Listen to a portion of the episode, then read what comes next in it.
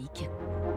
3 minutes pour la planète. Avec Baptiste Gabory. Bonjour Baptiste. Bonjour François, bonjour à tous. Comment parvenir à cette neutralité carbone en 2050 Après les travaux de RTE publiés il y a un mois, l'ADEME présente à son tour ses travaux prospectifs et il n'est pas seulement question d'énergie mais aussi d'alimentation, de transport, de forêt. Quatre scénarios possibles qui euh, dessinent un visage très différent de la France dans 30 ans. Un rapport de 700 pages, deux ans de travail. L'ADEME dessine donc plusieurs voies possibles pour cette neutralité carbone.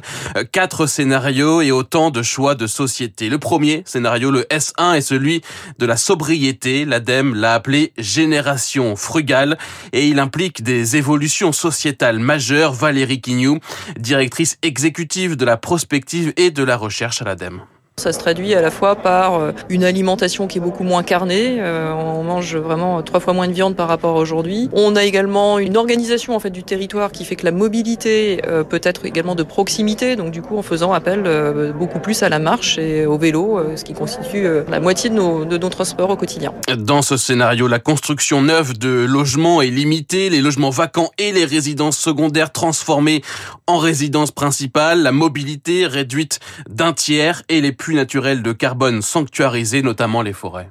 C'est effectivement préservation voilà, des, forêts actuelles, euh, éventuellement de, de l'afforestation, en développant ces surfaces. C'est aussi des pratiques agricoles euh, différentes, effectivement. Dans ces scénarios-là, on est plus dans de l'élevage extensif, ce qui permet aussi d'avoir un rôle des sols dans le stockage de CO2. Dans le scénario opposé, le S4, les tendances actuelles se poursuivent, les habitudes de consommation euh, sont peu modifiées. On mange autant de viande, la mobilité même augmente, mais pour compenser, eh bien, il va falloir miser sur des technologies Là, dans ce scénario 4, on est finalement pas très loin de notre scénario tendanciel, sauf que quand même, justement, pour éviter d'arriver dans le mur, inévitablement, on fait appel à des puits technologiques de CO2, plus ou moins en fait matures aujourd'hui. Notamment, on est obligé en fait de faire appel au captage en fait dans l'atmosphère du CO2.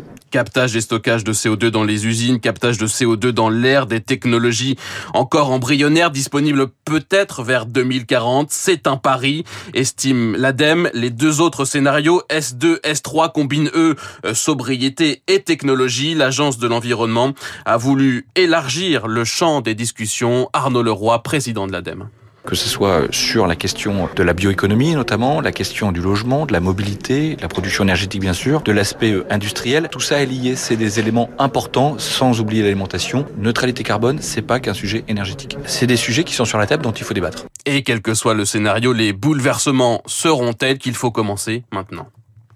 Il y a tout un aspect industriel qui est pas anodin dans le travail qu'on a fait. Il faut qu'on puisse faire des choses, que les réglementations suivent, que l'investissement suive. Donc vous voyez, c'est quand même des modifications conséquentes et qu'il faut agir dès maintenant. Et on peut pas attendre un hypothétique, parce que ça reste hypothétique, développement technologique qui viendrait euh, résoudre tout. De la sobriété heureuse au tout technologique, la question de l'acceptabilité de cette neutralité carbone sera majeure.